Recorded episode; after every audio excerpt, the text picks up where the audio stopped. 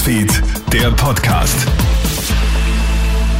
Hallo, einen schönen Vormittag. Clemens Draxler im Studio mit einem Update aus der Nachrichtenredaktion. Fünf Tote, tausende Haushalte ohne Strom, eingestellter Bahnverkehr. Die heftigen Unwetter gestern Nachmittag sorgen in Österreich für Chaos. Besonders schwer getroffen hat es Niederösterreich, Kärnten und die Steiermark. In Niederösterreich werden drei Wanderer nach einem Blitzeinschlag getötet, genau dann, als sie sich gerade in Sicherheit bringen wollen. Ein besonderes Drama ereignet sich aber in einem Freibad in Kärnten. Am St. Andreas See werden zwei Mädchen im Alter von vier und acht Jahren von Bäumen erschlagen. Die ganze Gemeinde steht unter Schock.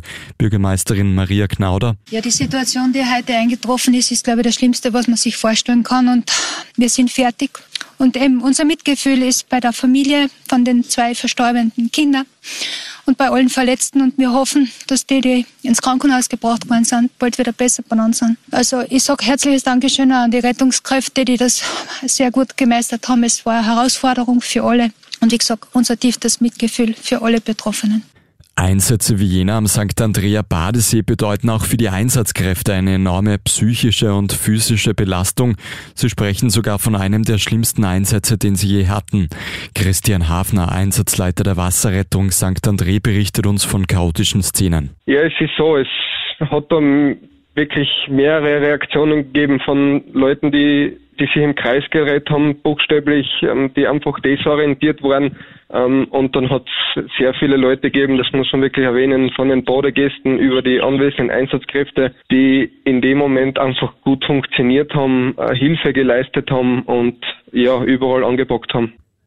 Tirols Bauern wappnen sich jetzt für den Klimawandel.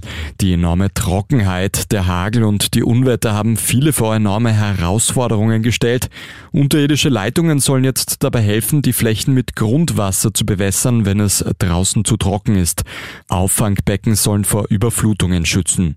Landwirte zeigen sich außerdem anpassungsfähig, was den Anbau betrifft. Gemüsesorten, die resistenter sind, werden vermehrt angebaut, darunter etwa Oliven. Und damit noch zum Sport. Der gestrige Europacup-Abend verläuft für die österreichischen Teams eher gemischt. Die Wiener Austria verliert im Hinspiel des Europa League Playoffs mit 0 zu 2 gegen Fenerbahce Istanbul. Den Wienern droht außerdem ein Nachspiel, weil ein Trommelschläger den türkischen Torwart trifft. Rapid Wien enttäuscht in der Conference League und spielt gegen den FC Vaduz nur 1 zu 1. Den Lichtensteinern werden noch dazu zwei reguläre Tore aberkannt. Dafür gewinnt der WRC auswärts in Norwegen gegen Molde mit 1 zu 0 allerdings als deutlich schwächere Mannschaft. Das war's auch schon mit dem Corona-Hit Nachrichten Podcast für heute Vormittag. Ein weiteres ausführliches Update bekommst du dann am Nachmittag von meinem Kollegen Felix Jäger. Einen schönen Tag noch. Krone Hit Newsfeed, der Podcast.